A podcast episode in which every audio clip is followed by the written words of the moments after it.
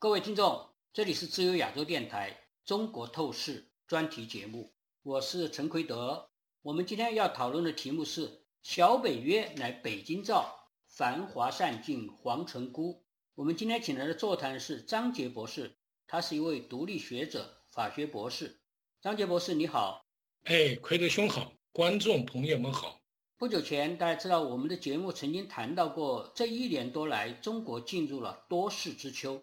天灾人祸连连，新冠疫情、清零暴政、白纸运动，中国外长突然消失，火箭军被一锅端，涿州的大洪水，经济大萧条等等，这是内政非常不太平。而外交呢，中国也陷入了某种困境，被西方主流国家围堵和孤立。而这次刚刚结束的戴维营峰会就是一个显著的例证。八月十八日，美国总统拜登和韩国总统尹锡悦以及日本首相岸田文雄在美国戴文营举行了历史性峰会，加强了新建立的三边合作伙伴关系，并誓言要在地区危机时期做出三边的联合回应，并聚焦来自中共和北朝鲜的威胁。这是很重要的一个亚太地区的地缘政治事件。张杰博士，请你先介绍一下这次峰会的大体背景和情况好吗？请。好的，这是八月十八号啊，美国总统拜登呢，呃，与韩国总统和日本总统啊，在美国总统的度假地叫戴维营进行了一次峰会。这个会议呢，可以说万众瞩目吧，因为发布了三个文件，分别是戴维营原则、戴维营亲自和协商承诺。这并不是说日本跟韩国和美国就一定要去打造这么一个会议，或者说双方的关系是没有办法，因为大家可以想象啊，目前日本跟韩国面临的局势，朝鲜天天在放导弹，并且天天在骂美国，日本也在骂韩国啊，所以在目前这种情况下，一个是日，一个是朝鲜，它不断，它现在也有核武器啊，又不断的鼓捣啊这些事儿。第二个呢，就是中国。中国呢，习近平一直说要打台湾，并且都是什么粉身碎骨啊啊等等。再一个，每天飞机啊，我记得还是昨天还是前天是四十二架飞机。对，最近又加强了，就又增加了飞机的架数。所以这样一来，台海的问题，并且习近平他最大的特点，他是不掩饰，他就说了，台湾是我们的事儿，跟你没关系啊，是我们主权范围的事儿。我们是一定要拿下来的。那么跟美国的这个总统啊和他们的印象，就是说了台海战争呢肯定要爆发，这就带来问题啊。你想台湾两千三百万的人，台湾跟这个日本、韩国它距离都不远，并且他们都是海权国家，这是第二题了。第三个呢就是俄罗斯，您知道这个俄罗斯跟日本之间它是有领土的问题的。二战以后有几个岛。啊，是被俄罗斯占领。其次呢，他对乌克兰的公然侵略，那么日本跟韩国，他当然就很危机了。这样一来，中日台湾啊等等，就是中俄朝这三国啊，就成为了一个人家国家利益、国家安全一个重大的威胁。所以说，日本在那个之前，岸田文雄就已经开始在说这个事儿了，就是要对和平宪法要进行修改。啊，最终呢，让日本成为一个正常的国家。所以为这个事儿呢，这两个国家领导人还真不容易。你想历史上的恩怨那么深，但他们居然能够放下历史的恩怨。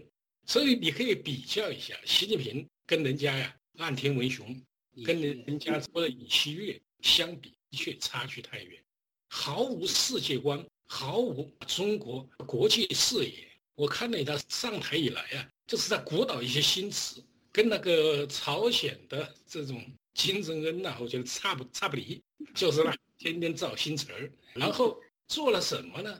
其实现在对台湾来说啊，我觉得是越来越安全啊，因为他已经台湾问题走向国际化了，所以从这个来说，戴维营会议是一次非常重要的会议。美国国务卿、美国国家安全代表沙利文，沙利文就说了，这一次会议可以说。是一个历史事件啊！这罕见的两个有恩仇的人啊，突然一下泯恩仇，然后呢，他们开始共同跟美国靠近，跟美国在一起。其实这也是很自然的。你你跟核武器天天在威胁他，他当然希望依靠美国，就像乌克兰一样的需要北约来支持他。所以从这个角度，当然他们根本的背景就是他们有共同的价值观。所以这一次戴维营会议啊，或者形成的原则，它就是要实现完全的无核化啊，然后建立一个我们所说的自由和平统一的朝鲜半岛。所以这个只是一个协议，但是呢，随着它的展开，我觉得它的范围是无限的。呀，虽然这一次会议，美国、嗯、日本和韩国三方面做了这么重大的事情，而且原来从来这个三个国家从来没有在一起单独的开过这样一种峰会，峰会原来都是各参加各的，不是说是美国、日本、韩国三方，因为众所周知的是，日本和韩国有非常深的历史积怨。国民之间的有历史上的纠结，那个恩怨很难解，因为七十多年的历史，所以非常难解。但是这一次联合起来，很显然，他的最大的推手，大家可以看得出来，就是中国，就是习近平。所以我说他是 Made in China，就是我说他这个所谓亚洲的小北约，正是由中国制造出来的。就像俄罗斯当年初说。北约像东扩一样的要指责美国、日本和韩国做这个事情，但是为什么他们会做这种事？虽然这次会议，美国和日本和韩国其实都比较低调，他们都还不公开的说这是一个三国的同盟，这是一个小北约。这三国他们自己从来没有这么说，而且直接的还表面上是否定的。沙利文就说，美国的目标不是。打造亚太版的北约，并表示并没有把美日韩三边的同盟作为一个明确目标。但是实际上大家都很清楚，他们就是为了要应付中国和北朝鲜这样重大的威胁，产生了一些共同的协同行动，是一个三边火并关系。过去是就是两个两边关系，美国和日本有同盟关系，美国和韩国有同盟关系。但是没有美国、日本、韩国加在一起的三边框架，现在达成了这个框架，和美国结成了这样一个三边框架，这是非常重大的一个里程碑式的事件。在我看来，这次的戴维营峰会有重大的三个看点。第一个就是刚才你也讲到了，它就是一个里程碑的事件，是一个新时代，日本、韩国和美国之间伙伴关系的新时代，而且把三边的防务合作提升到前所未有的水平。同时，我要特别强调，这是一个制度化的一个尝试，就是要把三边关系纳入到一个制度化的框架，还纳入一个常态化的框架。为什么要纳入这个制度化的框架？大家知道，这次非常不容易得了这个三边的关系，特别是韩国总统尹锡悦先生，他做出了巨大的努力。大家知道，在韩国国内，即使是现在，国内韩国国内的民意都对。尹锡悦要做这件事情，要和日本消除历史积怨，要合作，共同和美国一起缔造这个三边关系。国内的意见是非常保留的，他的民意指数并不是太高的，但是他以政治家的勇气和智慧，居然这样做了。他就是想的是从长远来看这件事情非做不可，因为现在整个的韩国受到了北朝鲜和中国大陆的大挤压，然后加上俄罗斯。所以这个事情如果没有这个三边框架的话，它总是有一个，就是整个的安全防御体系。虽然我们在过去讲过好多次了，就整个的地区结成了各种各样的几边关系，几边关系，什么四方会谈啊，什么呃奥克斯美英澳三边呐，还有五五眼联盟啊等等等等各种各样的。但是最重要的和中国大陆的最接近的是这三边，美国、日本和韩国，如果没有结成一个三边关系的话。这总是觉得是一个短板，所以说必须要做件这件事情。而美国和日本、韩国做这个事情的时候，虽然他们做了很多切实的努力，把这个东西打造的是真正的动了一个，就会真正的引起其他两方的。连锁反应实际上和北约这个情况差不多，但是在公开的调门上没有提的这么高，没有说是现在已经是一个亚洲的小北约了，就已经是一个安全同盟了，都没有说这个话。但是中国自己把这个事情无限的放大，他以一种被虐者的心态自我定位。称这个峰会就是为亚洲小北约建造的。像中国的复旦大学那个沈毅教授，就是那个左派，积极的，经常在国际事务上发言的。他说，美日韩戴维营峰会是高调且无用的亚洲小北约，还有红色文化网上，中国的一个重要的左派媒体也在说，在山姆大叔的策划下，美利坚为实现印太战略打造的亚洲小北约已经具有雏形。实际上，中国的这种做法是非常的不智的，这就是经常在嗯政治外交上所说的自我实现的预言。他把这种话一旦说出口了，他自己认定三国在组建小北约，而且北京要注定。按照那个对付北约的架势来对三国的这样三边关系进行对抗，这种一招一式的语言上的和军事对抗的这个逻辑就循环起来了。在这样的逻辑下，实际上这个小北约就逐渐逐渐在历史上沉淀下来了。这就是所谓自我实现的预言。北京说戴维营会议是新冷战的开端，它也就真正的就使它变成了新冷战的开端。本来拜登总统啊就大愿意说这个是新冷战，但是你中国要把它说是新冷战，那实际上我们也不妨就把它看成是一个真正的在这个地缘政治上一个真正的新冷战的架构，一个地缘政治的架构已经出现了。呃，这个出现是比过去的就更加坚实了，因为这三国不容易，它建立起来。因为我刚才为什么说制度化非常重要？因为大家知道。韩国的民，特别是这这三国之间的最重要的短板之一是韩国。韩国的民意对日本的历史恩怨呢，还是非常之深的。所以说，现在尹锡悦总统以大无畏的气派和政治家的勇气，令人惊叹地实现了这种外交。但是他是冒了很大的政治风险的。他虽然以政治家的长远眼光和智慧来做这件事情是非常了不起的，但是。这些都是民主国家，他要选举啊，他是坚定的站在了美国和日本的这一边，打造了这样一个坚实的防卫性的基础。但是韩国大家知道，甚至还和其他国家不一样，总统不能连任，就是一届，每任政府就是一届就下台。那么下一届如果是选上了左翼政府怎么办？所以拜登他讲的是要制度化，就是要把这个签订的协议是打造成对于后面都有约束力的这样一些国家之间的条约。使他的基本上不会因为呃政权的变迁，就是选举啊这些下一次做改变，所以说这个是所谓制度化这一点是非常重要的。而我相信，在目前韩国所处的基本态势下，虽然他的民意有这样一种不尽如人意的一些想法，但是韩国为防卫自身。你像过去因为建立萨德反弹道的导弹系统，受到北京的疯狂打压和全方位抵制，还有当然推远一点，中共派出军队所谓抗美援朝，帮助北韩侵略军屠杀南韩同胞，还有长期以来协助北韩发展核武器，这是今天韩国生死攸关的危机的来源。所以韩国人再怎么做，就如果建立了一种和美国、日本的具有条约约束性的一些制度性的关系的话，那么基本上，我想大家也是会了解基本的大势的，所以尹锡悦总统还是有很大的概率能说服他的国民的，不会因为国内的政治变动而对这样一个重大的以国际外交的框架产生影响。我觉得这是非常重要的，他是要防止北京在三国之间进行挑拨离间，特别是在韩国问题上，在台湾问题上，我想在你看来，这次虽然是这这在。大家注意到了，尹锡悦说话是甚至比那个日本的首相和比拜登总统说的都还要清楚、直接，而且全面。例如，他说台湾问题不仅是中国和台湾之间的问题，而且和朝鲜问题一样是一个全球性问题。这些句话使得北京非常恼怒，称台湾问题不容置喙，和你们没有关系，这是我们内政等等等等。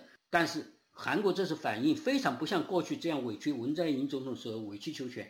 而非常迅速地召见了中国的使节，称你这是外交上的失礼的行为，就是没有外交礼貌的行为。韩国说话过去从来没有这样说过，说韩国现在是站起来说话是非常硬气了。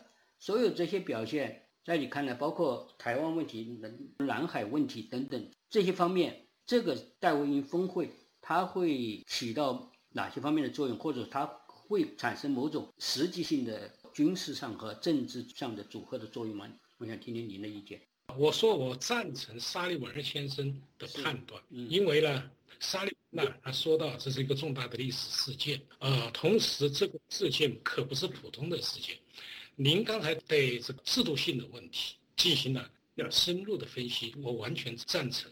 其实，呃，什么叫制度性？制度性就是一种规则，我们都遵循这个规则。如果没有制度性的东西，他就是凭着这领导人的意志，这个是是缺乏有效性或者缺乏战斗力，所以他提出了任务问题。我们来看呃朝鲜朝鲜问题，这日本韩国都 没有办法，因为必须要应对它。你想它有核武器，它哪一天扔个核武器，你怎么办？这就带来了，肯定他就会要把 SARS 啊导弹防御系统就开始要全面部署。以前呢，就是像文在寅呐，那是一种绥靖政策。所以说呢，对这个朝鲜呢，你看那个文在寅那是很奇怪的，嗯。他跟 金正恩多次见面，是有什么意义呢？我觉得那个川普也是，哎呀，我也不好说。他反攻我的支持，但在外交上，他的确是一个不清楚。你没有必要跟他去联系，去跟他什么会谈呢？新加坡会谈呢？最终的结果啊，这个金正恩还越来越狂妄啊，没有任何任何。他觉得是世界最大的头子都来和我见面了。他对当时的这个金正恩的心态就是觉得美国给我面子了，但是我好像我的地位升高了。而川普呢，他认为他自我感觉非常好，他觉得自己可以凭自己的魅力和美国的地位，可以把这些都拿下。就是你的导弹的那些小国家，那个朝鲜，所有前面的总统都搞不定。你看我，我去，我用他认为他是一个，因为他觉得他有很高的谈判能力和威慑能力。他因为他。嗯，商人出身，比较会谈判，等等等等。结果哪里会想到，这个政治和商业上不不完全一样。同时，共产党国家、共产主义国家和一般的国家也是不一样的。即使他当时表现的好像是怎么样，接受了一些东西，他说话一说翻脸就翻脸，说变就变的，没有信用的。确实如此啊，这是小混混嘛。简单的说，我觉得川普啊，就是被那个文在寅那个忽悠了。是，其实没有意义。你看人家拜登，啊，拜登可就真是一个我觉得非常了不起的一个政治家。老练的他他他年纪大一点，有点扮猪吃老。好，我们接着说中国。中国的问题啊，啊，以前呢，当然我觉得有两个方面的原因，一个是经济问题，因为韩国嘛，经是一个发达的国家，它需要商品的出口，所以刚刚中开放。那么韩国啊、日本都跟中国保持了好的关系，同时也带来了中国经济的崛起。我们可以说，日本、韩国都对中国啊这种改革开放起到了很大的推动作用。很多朋友一直不知道，其实日本啊在中国开始改革开放以后，一直在给中国无息贷款。是，只是呢，中国人啊拿到了苹果就开吃。但是他没没有想说一句谢谢，所以这是一个很麻烦的事儿。但是现在来说呢，中国的威胁远远大于经济合作了。所以说，尹锡悦的出山，他啊虽然呢有国内啊一个民主国家嘛有不同的看法，嗯，但是呢他还是有民意的。是啊，就是说老百姓民间这没有办法，啊这没有办法。但是呢，还是一个远见卓识的政治家，特别是台湾。跟这两个国家可以叫千丝万缕的联系，是啊，跟日本来说，日本曾经对台湾殖民过，为什么台湾人说日语说的都很好？原因就在这。其实日台湾人并不是仇恨日本人，相反呢，他们有感恩的心情，所以我觉得这是很有意思的。再一个就是说说的南海，你看最近发生的几件事，比如说用那个水炮攻击菲律宾。坐滩的一个军舰救军舰，这个是很不寻常，因为菲律宾跟美国是有安全协议的，所以说呢，如果真遭到了中国的军事威胁，美国是要出手，因为这是协议的 这个约定，盟约的保证。对，我们现在还还发现一个问题，我不知道观众朋友注意没有，正在召开的金砖五国会议。是啊，在他的啊商业论坛上，习近平居然呢没有参加，并且取消演讲，这都不寻常。为什么会这样呢？其实核心问题啊，就是呃习近平执政以后啊，啊就是进入第三个任期以后，他发觉事事不如意。是，其实含饴弄孙，这是很好的一件事。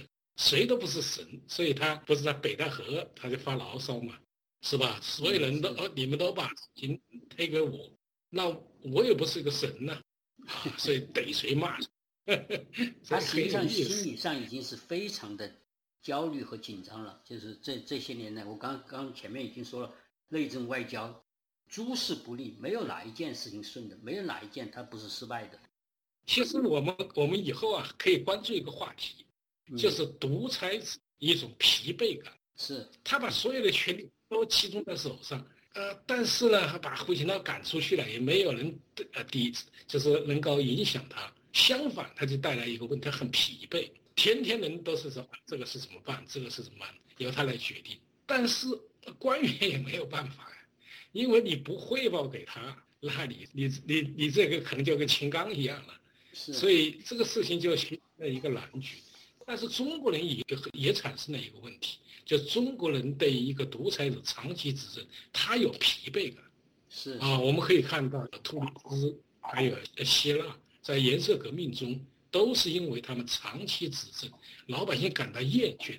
但是这两个穆巴拉克还有突尼斯的阿里，他其实还是蛮敬业，并且在跟其他国家相比，他做的还不错。但是，就是独裁者最终会被人民抛弃。那习的地位比这些还差得多了。他自我感觉良好，因为他有一个信息茧房，就是说很多真实的信息进进入不到他那里，基本上都是捡好的给他说，就是捡他听起来比较悦耳的消息给他说。但是他实际上所处的地位不不仅不如刚才说的希腊呀或或者那个突尼斯啊这些独裁者或者这些嗯国家领袖，甚至也不如我们。前不久我还谈到个中国一九七六年的时候，毛泽东，毛泽东当然智力各方面那是比习近平高得多了，他自己不自量力，他以为他还可以超越毛泽东。毛泽东毕竟是建立了你中国共产党这个党国啊，是他建立的，他具有这样这样大的资本，而且他的智力也操纵人的能力都比习近平不知道强多少倍。但是他到了后期都是就是刚才说的独裁者晚年，独裁者的那个疲惫。没有真实的信息反馈来矫正自己的政策，他周围的人也是，因为你弄久了，你总是没有办法，你总是会出很多很多错，而且这个错是要用另外一个错、另外一个罪行来掩盖前面的罪行。例如他发生了三年大饥荒，死了几千万人，没办法，他不愿意这个事情在栽在他身上，但是。实际上，因为就是他的责任，他就千方百计要怎么掩盖，或者说把这个责任推到其他人身上，或者说把这个事情从历史上消失掉，等等。不管怎么说，他要做更多的事情来压制、来掩盖这个罪行，那么就造更大的这个罪行，包括文革，包括什么什么都出现了。你习近平，我们跟我原来说过，他是百战百败，没有哪一件做对了、做成功了。所以说，即使他是信息茧房。他现在也感到他非常的疲惫，而且力不从心。经济上的问题拿不出一条办法来，他现在就是让他搁着，就让他烂就烂呗。那么其他的事情，所有的事情，他如果他有办法，他早就做了。现在没有办法，所以你像现在也带着个身体非常不好的状况，还是要勉强的要去，一定要去参加金金砖会议。他觉得他可以，普京也不去了嘛。普京因为被那个国际法庭限制，那个东西不能去了。他以为他在可以称王称霸，然后扩大金砖国家，然后可以和西方的机器啊，和西方的主要阵营叫板。